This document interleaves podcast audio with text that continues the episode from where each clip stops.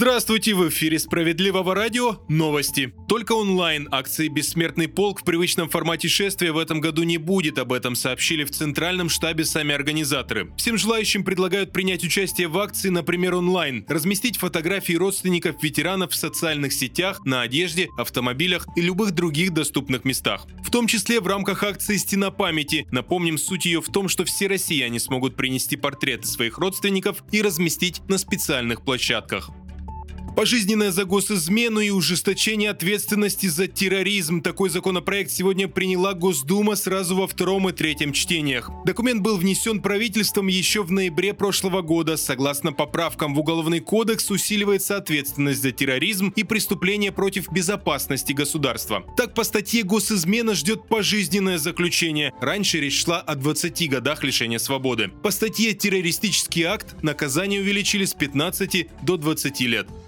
Безработных предпенсионеров предложили отправлять на пенсию раньше. С таким заявлением выступили в Федерации независимых профсоюзов России. Там предлагают внести поправки в законопроект о занятости населения. В частности, говорится о том, чтобы предоставить безработным гражданам, которым осталось не более пяти лет до выхода на пенсию, возможность досрочно стать пенсионером. При одном условии, если у службы занятости не получится устроить предпенсионера на работу в течение одного года. Соответствующее заявление, как сообщают ведомости, Федерация профсоюзов уже направила в Минтруда и Госдуму.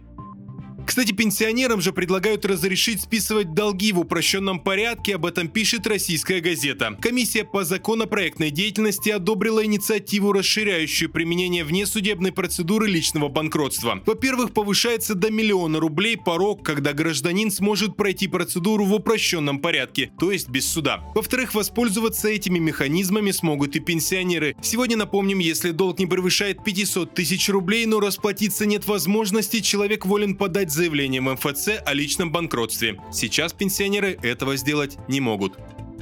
Планов блокировать доступ к Википедии в России нет, об этом заявил глава Минцифры Максут Шадаев. Его слова приводит ТАСС. Напомним, закрыть Википедию предлагал глава Совета по правам человека Валерий Фадеев. Он рассказал, что там, цитата, «много искажений, когда речь идет о политике и истории». Пока же, цитата, «Википедию мы не блокируем», рассказал Шадаев.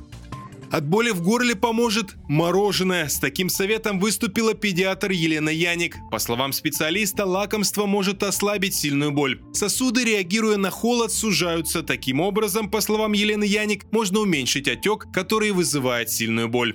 На этом пока все. С вами был Захар Письменных. Оставайтесь на волнах справедливого радио.